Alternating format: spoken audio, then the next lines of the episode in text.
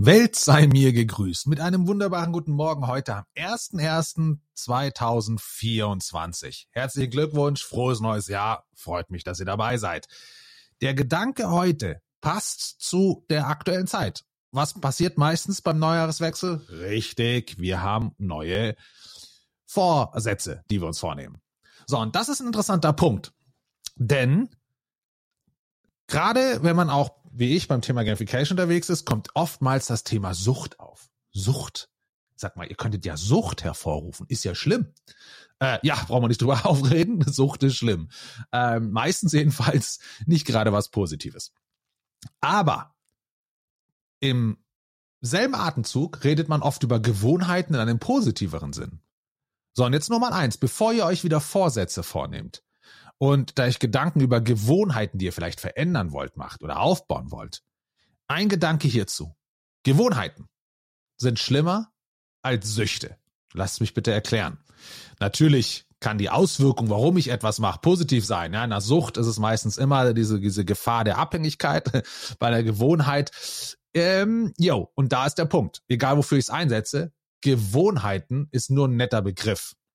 Von Sucht ist vielleicht jetzt übertrieben, aber nehmen wir das Beispiel Rauchen. So. Die Sucht nach Nikotin, diese, diese gefühlte Abhängigkeit, die ist nach gewissen Anzahlen von Tagen oftmals gebrochen. Ja, und die sind gar nicht so hoch.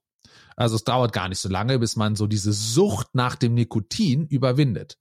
Das Problem wenn man mit dem Rauchen aufhören will, ist weniger die Sucht selber, die Abhängigkeit von dem Stoff Nikotin, sondern die Gewohnheiten, die sich drumherum gebildet haben.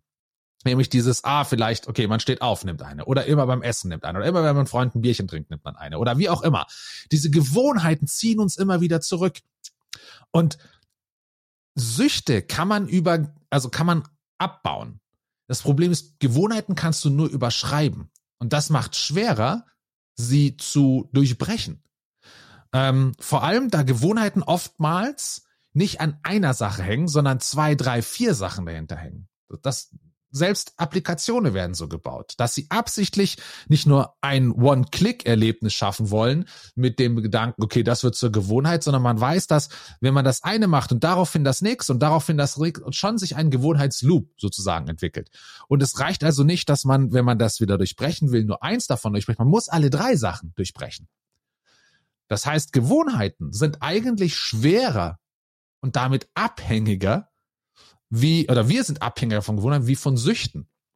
Ähm, ja, die Auswirkung, brauchen wir nicht drüber reden. Es gibt krasse, krasse ähm, ähm, Abhängigkeiten von, da sind die Stoffe so hart, dass wir gar nicht mehr die Zeit haben, da von diesem einen wegzukommen oder es eben noch krass, also wirklich hart ist und dadurch der Schaden groß ist. Aber wenn man einfach davon ausgeht, sein Verhalten zu ändern, ist es schwerer, eine Gewohnheit abzulegen, als sich von einer Sucht zu befreien. Weil wie auch oft meistens Süchte mit Gewohnheiten begleitet werden.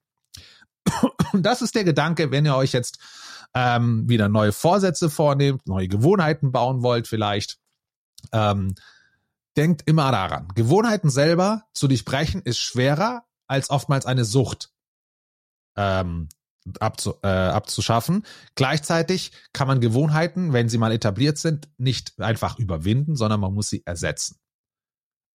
Jetzt erstmal ein geniales neues 2024. Schaut, welche Gewohnheiten ihr euch aneignen wollt und umgebt euch mit Freunden, die euch fordern. Wir hören uns mal wieder.